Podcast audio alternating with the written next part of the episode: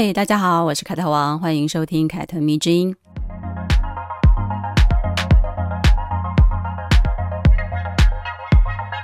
大家喜欢看纪录片吗？我很喜欢看纪录片哦，尤其是人类传记类以及历史类的纪录片，我都很喜欢。我觉得看纪录片所得到的知识或者是启发，并不亚于看一本书哦。借由影像探索，其实蛮有乐趣的。所以呢，在追剧或者是看电影以及阅读之余呢，我都会找纪录片来看。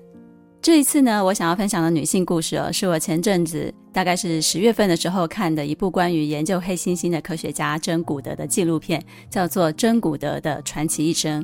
这是由国家地理频道出品的一部纪录片，采用的画面呢是珍古德在非洲贡贝河长达一百多个小时的影片剪辑制作而成的。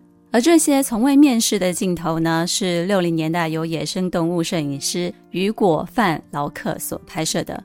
之前呢，这些影像记录呢都被认为已经不见了、丢失了，直到了二零一四年才被重新的找回来。之后呢，再加上真古的亲身采访跟口述，终于有这一部比较完整的纪录片出现。我之前呢就在各种报道中啊听过珍古德的名字，也知道他被称作黑猩猩之母，是世界上研究黑猩猩行为学的一个权威之一。但因为都是非常片段的一些讯息，所以显得非常的凌乱，也觉得有一种拼拼凑凑的感觉。但是呢，这一次完整的看完这部纪录片之后呢，我终于对他有了比较全面的了解，也再一次深深的被他吸引了。所以呢，今天就不多说废话了，我们就直接进入主题吧。也希望大家听完这一集呢，可以找出这一部纪录片来看，看到他本人，看到非洲猩猩跟大自然的画面，我想会更加深你对他的敬佩与想象。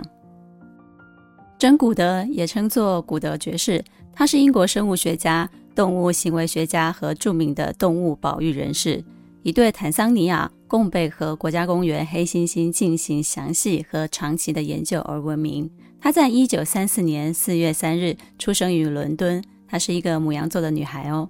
她的母亲呢是一个医生，在伦敦开了一间小小的诊所，而她的父亲跟她的关系呢则比较疏离一点，因为二战的关系，她在真很小的时候呢就上了战场去打仗了。根据真古德的描述呢。他并不是很了解他的父亲，因为他去打仗了嘛。二战爆发的时候呢，他也才五岁，所以对他没有什么印象。他当然很敬重他的父亲，只是他的父亲呢，似乎不怎么在乎他自己的小孩，因为接触的也比较少，所以呢，他没有办法非常详细的诉说他跟父亲有着什么深厚的情感。但是呢，他跟他的母亲就不一样了。他说自己有一个非常乐于倾听的母亲。他的情绪非常的稳定，从来都不会随便的生气。母亲呢，非常支持珍古德的任何决定，也支持他热爱动物的这种决心。他的妈妈呢，从来不会对他说：“啊，你只是一个女孩子，这种事情你做不了的。你为什么不做一点其他的事情呢？其实啊，你可以做一些更好实现的梦想啊之类的这些话。”而这些话呢，都是其他人会对他说的。我想你们应该也都听过。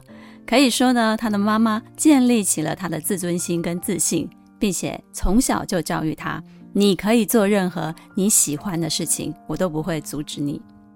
十岁的时候呢，真古德看了一本书，叫做《泰山》，从此呢，森林里的泰山就是他最羡慕的对象了。因为泰山呢，不仅可以生活在户外，生活在森林里，还跟好多的动物成为很好的朋友。他甚至呢会嫉妒泰山的女朋友，因为泰山的女朋友的名字也叫做珍，是不是很可爱呢？比起其他的小孩呢，在电视机或者是电子游乐器当中呢成长，他其实是更喜欢户外活动的，经常呢就在外面跑跑跳跳啊，接触大自然。喜欢爬上高高的树，并且呢，在上面待很久。他可以在上面看书，或者是发呆放空。他之所以羡慕泰山哦，就是羡慕他可以自由自在地穿梭在森林里。所以呢，他从小也给自己在户外的时间，跟他养的狗啊一起探索探险，更希望自己长大之后呢，也能到非洲去生活。这个小小的梦想呢，就这样子在他的心中发芽了。在他的小时候的照片当中呢，我们都可以看到他跟小狗作伴啊，有些时候是用推车推着小狗，跟小狗一起看书的那种画面都被拍摄下来。因为家中并不富裕，所以他大概念到高中就辍学了，就再也没有继续上大学了。但是呢，他依然会在脑中想着，我要去某一个非常遥远的地方，跟动物一起工作。毕业之后呢，他就找到一个服务生的工作，把自己的工资跟他的小费啊都存起来，为的呢就是靠自己的力量送自己去非洲一趟。这个时候呢，啊，他以前的同学里就有一个人邀请他去参观他家位于肯亚的农场，并且呢邀请他跟他们共住一段时间。这个时候，二十三岁的真古德就非常的高兴，二话不说他就答应了，拿着他存的钱买了机票就飞了过去。去到肯亚之后呢，他的同学就告诉他：“如果你这么的热爱非洲，这么的热爱动物，那么你一定要去认识一个人哦。这个人叫做路易斯·里基博士。他们在这一次的旅程当中呢，就这样子认识了。而珍古德呢，也给里基博士留下了深刻的印象。一九五七年呢，路易斯·里基博士呢，向政府申请了拨款，要对野外黑猩猩展开为期六个月的研究。”他认为呢，这项研究或许会让我们对早期人类的行为产生新的见解，可以让我们更好的去推测人类在石器时代的祖先那一种行为的可能。里基博士对现存的科学界盛行的态度心存怀疑哦，他想要找一个对科学理论完全没有偏见、对动物充满爱心以及耐心，并且有着开放心胸的人去野外考察黑猩猩。于是呢，他就想到了三年前曾经给他留下深刻印象的珍古德，邀请他来到非洲去执行这项任务。李基博士就跟他讲说：“你就是我这十年来最想要寻找的研究生。你不在乎在舞会里面寻找男朋友，也不在乎我什么发型最好看，穿什么礼服更有吸引力。我只想要接触动物跟大自然。”但是呢，有一个问题，就是真古德从未受过任何的专业训练，也没有任何相关的学术跟学位的背景，对野外的黑猩猩，他更是一无所知。不过呢，既然李基博士都说你可以，那么他就毅然决然地接受了这个邀约了。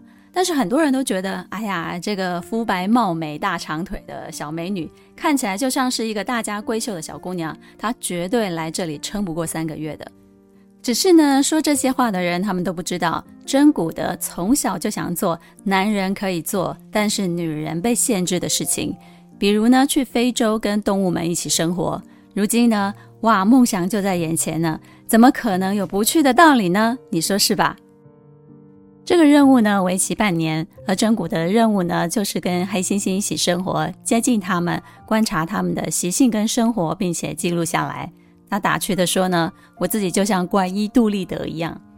他从八岁的时候呢，就开始希望自己能够在非洲生活，在树林草丛之间呢，跟动物一起。所以呢，他来到非洲的时候呢，简直觉得自己梦想成真了，住在一个梦幻的世界当中。只不过来到非洲接受任务之后呢，他才发现自己有了新的烦恼啊，也就是呢，他根本就接近不了黑猩猩。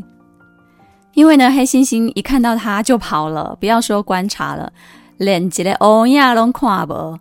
而时间呢，却一天一天的在流逝，他完全没有研究成果可以交差诶，因为他根本就不知道我什么时候才可以真正的接触到黑猩猩。当真古德接收任务的时候呢，他其实不知道自己该做什么，也不知道自己会遇到什么困难，他只知道呢，自己要尽量的去靠近黑猩猩，成为他们的一部分。所以呢，他用的都是特别的土法炼钢的笨方法，每天在山谷、森林里面啊，爬上爬下的穿梭，只为了寻找星星们的踪影。这个过程呢，充满了很多的挫败感。他没有办法靠近他们，一旦看不见他们，他就没有办法了解他们具体的行为。研究的经费呢，会逐渐的用完。当他想到自己浪费了那么多的时间，却一无所获的时候呢，他就会非常的忧心。在初期呢，他只能观察不小心离他很近却又一下子逃走的星星，或者是用望远镜很远的观察在山头或者是其他地方的星星们。但是这些事情呢，无法让他更深入的了解黑猩猩，可以说就是白白的做工了。不仅如此呢，他还需要克服在野外生活的非常多的困难。从一个在文明城市长大的人呢，成为一个可以在野外生活的人。在纪录片当中呢，他会在溪边用溪水洗头，然后呢，洗衣服也都是用溪水，洗脸也是。然后呢，每天吃什么？每天就是吃罐头。当人们认为一个年轻的女孩在野外生活很危险的时候呢，她却一点都不以为然。她说。对啊，确实会有很多很多的毒蛇，所以他要非常的小心，不要踩到它们，也要远离花豹这种具有攻击性的动物。但是尽管如此，他一直不认为非洲充满危险，因为他深信他自己不是以一个打扰者的身份来的，他是要融入这里。这段期间呢，都是他的母亲陪着他的。他的母亲呢，知道珍古德决定要来非洲共备合做黑猩猩的研究之后呢，他就决定陪同女儿一起过来。这是一个非常伟大又有前瞻性的母亲。陪女儿来非洲之后呢，他给当地的许多渔夫分发一些药物，帮他们治疗疾病。而这些病患呢，都会愿意走好几公里的路来给珍古德的母亲看病。在这一部纪录片里面呢，你不仅可以看见珍古德，也可以看见他的妈妈。这两个女性呢，其实都不是当时社会当中所推崇的那种女人。她们活出了自己的人生，并不在乎社会给女人规训的那一套。真古的母亲呢，尽可能的支持她的女儿完成梦想，甚至呢，在自己五十几岁的时候呢，陪同女儿远赴非洲做为期半年的研究。这些所作所为呢，都是大多数人心中不切实际的、非常辛苦的、不那么聪明的决定。但是他们母女却相互扶持下来。说到这里，大家是不是都有点羡慕这样的母女关系了呢？有一句话是这样说的：“热爱可抵岁月漫长。”意思就是说呢，如果你真心热爱一件事情，这件事可以帮助你抵抗人生中各种寂寞、空虚、有一点冷的时刻。来到非洲接受观察星星的任务之后呢，珍古德开始了一种重复的生活，从黎明开始观察星星，直到日落西山、夜晚降临，才回到他的帐篷，继续记录这一天的收获。他有些时候呢会看到一只星星，有时候是一群。这些星星呢，把他看作是一个入侵者，警戒着他。但是呢，他并未因此感到失落。他觉得，如果自己因此放弃了，他会非常看不起自己。他必须让黑猩猩适应他的存在，他才会有机会近距离地接触他们。于是呢，他开始完全沉浸在这一种探险的生活当中，独自一个人去经历所有。孤独也成为了他在非洲生活唯一的底色。某一天呢，他又跟平常一样度过了一个毫无所获、非常沮丧的上午。他在三个山谷之间呢爬上爬下，却连一只黑猩猩的影子都没有看到。正觉得自己哇，我今天应该是什么收获都没有的时候呢，他发现了一只曾经见过的黑猩猩。这一只黑猩猩呢，没有其他黑猩猩这么的拒绝他，对他比较友善一点点。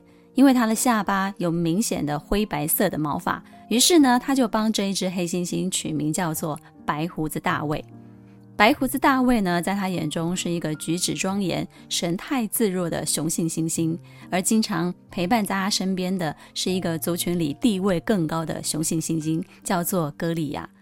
为了更好地辨识他们，他为自己观察到的猩猩都取了名字，比如呢。麦格雷格先生呢，他的年纪比较大，也有一点点好斗。而菲洛呢，是一只耳朵上有缺口、鼻子圆圆胖胖的母猩猩。他有一个刚出生不久的女儿，被珍古德取名叫做菲菲。经过了几个月的孤独探索之后呢，他终于成功地打入了黑猩猩的世界。他们不再这么拒绝他了，可以让他自由地进入他们的领地区域。之后呢，珍古德开始探索这个人类从来未曾触摸过的美妙的世界——野外黑猩猩的世界。他说，当他看着黑猩猩的眼睛的时候呢，回望他的，其实也是跟他一样，有着思考力跟推理力的一双眼睛。根据他的研究发现，猩猩也有一个群体，并且呢，建立起自己的社会规则，其实就跟我们的人类一样。在六零年代的时候呢，很多科学家都认为只有人类具有思想，只有人类具有理性思考的能力。这原本是当时的科学界认定的一个事实。这时，真古德就会很庆幸：哇，我没有念过大学，我没有学这些专业的知识，因此受到了先入为主的局限。他透过实际跟黑猩猩一起生活，观察他们，逐渐的发现这个过去的科学界未曾开启的新世界。他发现猩猩其实也会高兴，也会悲伤，也会害怕，也会嫉妒，甚至呢具有发动战争的这种攻击性。而这种攻击性呢，有些时候只是出自于好玩，有些时候呢，则是大规模的想要歼灭异族，取代他们。他们甚至呢，不是过去以为的纯粹的草食性的动物，他们有些时候呢，也会捕捉其他的昆虫或者是哺乳类的小动物来吃。他们的习性跟对食物的喜好几乎跟人类没有什么不同。在此之前呢，科学家都一致认为人类，也就是我们，是地球上最伟大，而且是唯一有智慧能够制造生产工具的动物。但是有一回呢，他观察到白胡子大卫就自己制造了工具，把一根长长的树枝呢伸入了白蚁的洞穴，这样子呢，小白蚁就会爬上那个小树枝，借此呢就可以捕捉白蚁出来吃了。那个时候他不敢相信自己看见的是一个事实还是一个偶然，于是呢他又继续的追踪观察，结果发现了一群猩猩来到了一个白蚁丘上，然后呢捡起一根带有树叶的小树枝。并且呢，把上面残留的树叶呢，通通都拔掉，变成了一根细长的工具，以便自己可以深入白蚁的洞穴，捕捉白蚁来吃。这时，他才非常非常的确认，黑猩猩跟人类一样，具有制造工具并且使用它的智慧。剥掉上面的叶子，让树枝变成一根细长的棒子，就是制造工具的最开始。他非常非常的兴奋，马上就回去打了电报给里基博士，告诉他：“你申请下来的经费终于没有白花了，我们有重大的发现。”里基博士看完电报之后呢，也马上回复珍古德说：“我们现在必须重新定义人类了，不然就是要接受黑猩猩也是人类了。”这个发现挑战了当时科学界对于人类的想象，于是呢，就有人开始质疑珍古道的观察结果。并且呢，以她是一位没有受过正统学术教育训练的年轻女孩为由，驳斥了她的研究报告。他们认为她只是一个漂亮的、没有受过教育的女孩，怎么可能做这个研究呢？真古德听到了这些话之后，就开玩笑地说：“报纸说我会出名，不是因为我发现了黑猩猩的秘密，而是因为我的大长腿。”尽管如此，这个学术研究的成果呢，也让里基博士从国家地理协会又获得了另外一笔款项，得以让珍古德继续的去研究黑猩猩。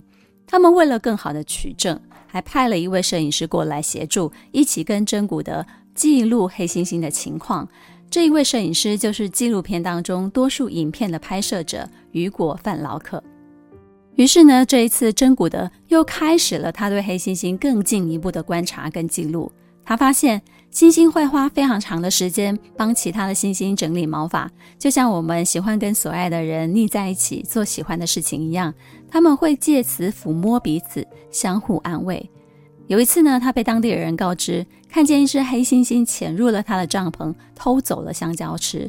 为了证实这件事情呢，他跟摄影师雨果就等了一天，想要拍摄到猩猩来帐篷的身影。结果就是那只白胡子大卫来偷的，他熟门熟路的拿走了帐篷预备好的香蕉。从此，珍妮就开始各种花式的喂香蕉给他们吃。有些时候呢是放在箱子里，有些时候呢是散落在地面上，让猩猩们可以一点一点的靠近，并且卸除防卫。之后呢，还成功的让猩猩从他的手中拿走了香蕉。但是猩猩们一旦发现，哎，我来这里有好吃的，有好玩的之后呢，他们就变成了一群最没有良心的小偷了。他们开始拿走各种可以吃的东西，甚至呢也会拿走他们的生活用品，比如抹布啊、毛巾啊、枕头啊等等的。从一开始只有一只猩猩敢潜入他们的营地，到最后一整群的猩猩都来到这里撒野了。他们变得更有侵略性，也会彼此为了抢东西而竞争，互相的互殴。其实跟人类一样。所以呢，真古道他们为了自保，也为了更有纪律的观察呢，他们于是就做了所谓的喂食区，在固定的时间发送香蕉，让他们不再为了争夺食物而相互的争斗。在黑猩猩的族群当中呢，他发现母猩猩菲洛是这个群体里面地位最高的女性，她的权力呢是可以主导其他的母猩猩行为，但是她的权力对其他公猩猩却不产生作用。整个猩猩的社会里头呢，依然是雄性的猩猩占据最主导的地位。这其实跟人类的社会也是非常类似的。在菲洛的身上呢，他也发现了母猩猩并不会有固定的性伴侣哦。当他有交配需求的时候呢，所有的雄性的猩猩都可以成为他的追求者。他允许所有的雄性猩猩都能够跟他交配。菲洛后来生了一个儿子，也让珍古德可以近距离的观察母猩猩母子之间的相处情况。他发现菲洛是一个非常好的母亲，用玩耍式的教育陪伴孩子成长，教会他生存的技能，有保护欲，但是又不会过度的干涉小孩的成长。因为他还有一个菲菲这个女儿嘛，一开始女儿会跟弟弟争宠。他也适度的开导了女儿，并且呢，让女儿带着儿子啊，跟他的弟弟一起玩耍，成为了母亲最佳的助手之一。菲洛的表现呢，让他想到了自己的母亲，让他意识到自己的母亲对他的所有支持。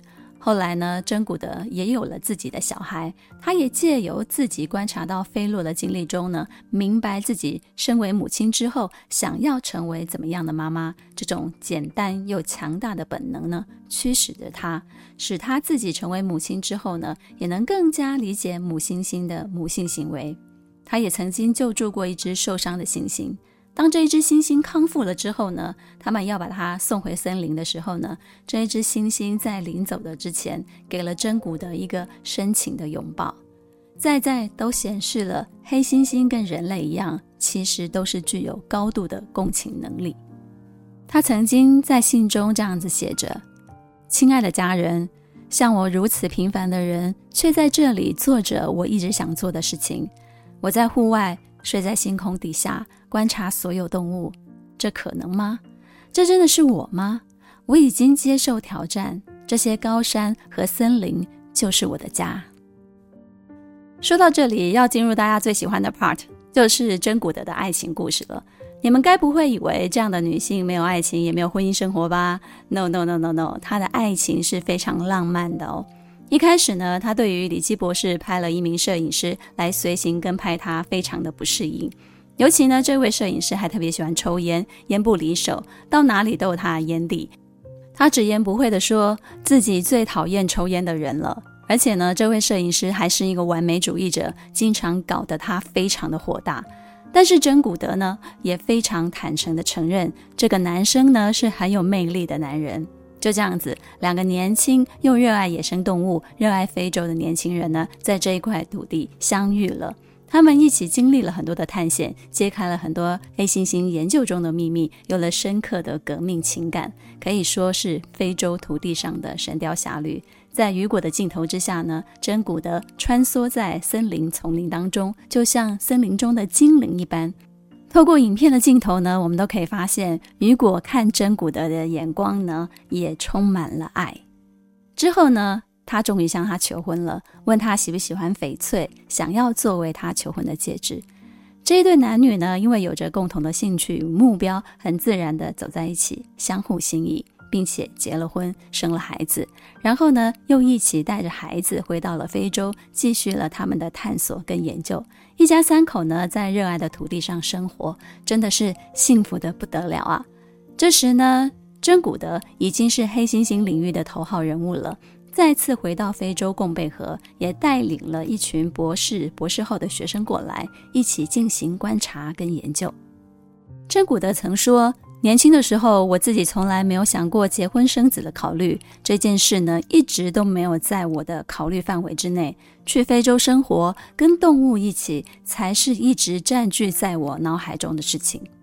但也许就是因为他从来没有把这件事情放在人生的首要位置，所以呢，才让他可以尽情的在自己的领域发光发热，进而吸引了相同灵魂的另外一个人。获得了甜美的爱情，拥有了幸福的生活。他们在一起度过的日子，可以说是珍古德这一生中可贵的甜蜜时刻。之后，因为团队的扩大，经费的支持，只能够赞助珍古德一个人。丈夫雨果撤出了项目组，但是呢，他依然接受了在非洲坦桑尼亚的工作，继续了他自己最喜欢的野生动物的拍摄工作。曾经呢，珍古德以为自己有了孩子之后呢，还可以在贡贝河观察黑猩猩，跟以前一样爬上爬下的去到处寻觅记录他们的踪影。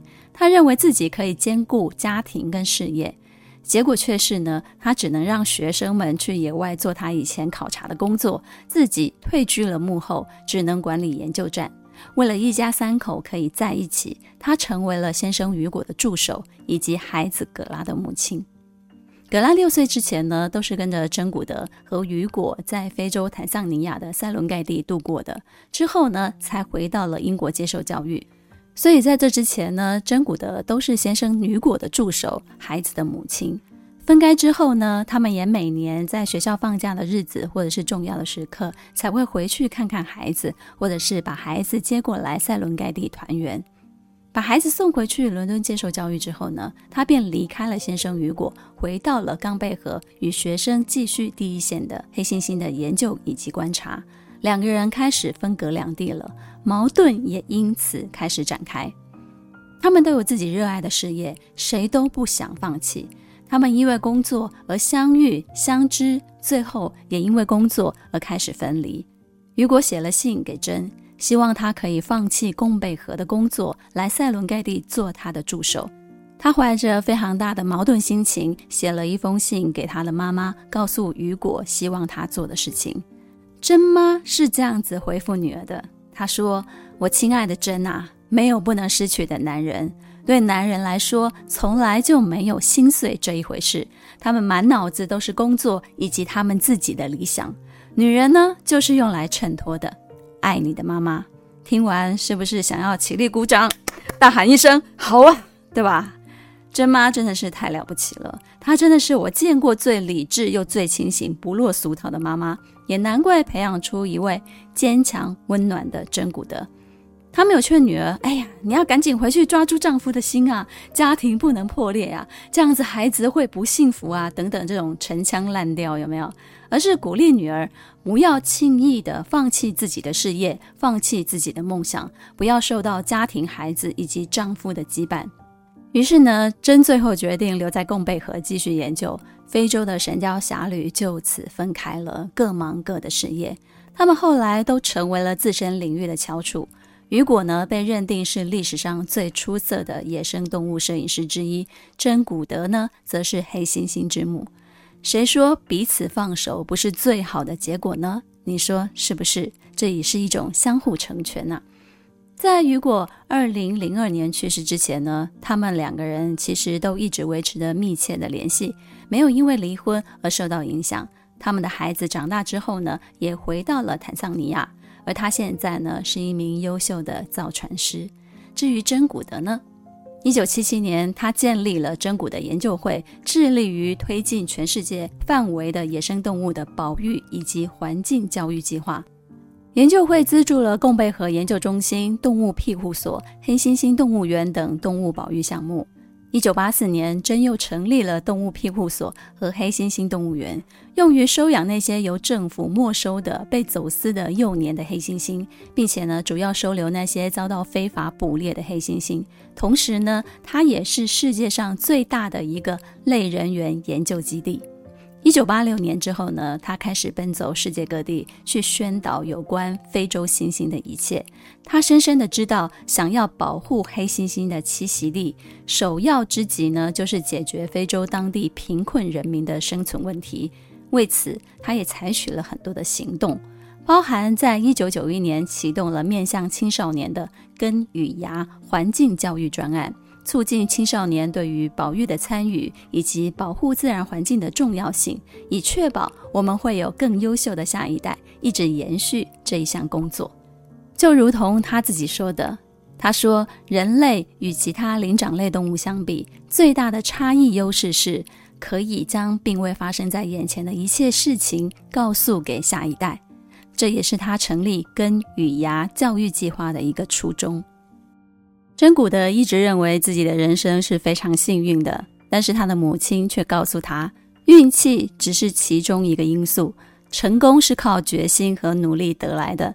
要是我们受制于人，那错误并不在于我们的命运，而是在于我们自己。这句话是什么意思呢？意思就是说，如果我们把所有归咎于命运，并且因此受到他人的影响，那么错的是我们，不是其他的原因。珍古德说：“我当然觉得我的母亲说得很对啊，我这一生真的都是非常努力的工作的。但是我也必须承认，命运似乎也起到了部分的作用。只能说，真啊，比真妈更加的浪漫一点，我是这样觉得的。”你认为呢？看完这部纪录片呢，最大的收获就是可以从影片当中看见年轻的真古德以及年老的真古德这两个不同时空的女人呢，仿佛在一个平行世界当中进行了一场亲密的对话。唯一不变的是真的眼神啊，那种清澈的、温暖的、坚定的神情。她笑起来非常非常的可爱，有两颗兔宝宝一样的门牙。这个女性呢，从一位平凡的普通的女孩蜕变成一位富有人道主义精神的保育斗士。他用的不是什么高于常人的智慧，而是对于动物、大自然无比的热爱。他在非洲这块土地生活了三十八年，把所有最青春的年华贡献给自己热爱的事物。他让我发现，一个人这一生最幸福、最奢侈的生活，莫过于此。他没有华服衬托，经常就是一身卡其色的野外狩猎装、短衣短裤、一双布鞋。美泰玩具公司呢，甚至依照真古德这样的形象制作了真的芭比娃娃，还帮他配套了一只黑猩猩跟望远镜。他接受采访的时候呢，一手拿着真古德芭比娃娃，一手就把玩那个望远镜，然后呢，就对记者说：“不是所有女孩都想成为电影明星啊，也有人想要去非洲探险，跟动物一起生活啊。”尽管真古德不喜欢被过度的关注，但是呢，他也不抗拒出名，因为越来越多人知道他，就越有助于他为保护黑猩猩的工作申请到更多的赞助经费。科学研究其实是很需要资金赞助的一种学术哦，适度的去运用一些行销手段，其实是非常必要的。比如珍古德就上过《国家地理》杂志的封面，每一次演讲呢，也都会随身携带黑猩猩的布偶啊，去强化他的人设，加强人们的记忆度。这些呢，都能让他比较顺利地筹措资金，推动计划以及方案。珍古德对贡贝河黑猩猩的研究呢，一直持续至今，这是人类历史上对野外黑猩猩所展开的研究中最长也最全面的持续性的学术。现年八十九岁的他呢，直到现在都依然巡回于世界各地进行演讲。哎呀，说到这里，我要再一次羡慕起我最喜欢的人生了，那就是可以一直做着喜欢的事情，工作到老。希望你喜欢这一集关于真古德的故事。如果觉得我说的还不错，欢迎你抖内节目给我打赏打赏。这些费用呢，我将会筹措起来捐赠给需要帮助的女性公益团体。谢谢大家凯特迷之音咱们下次见了。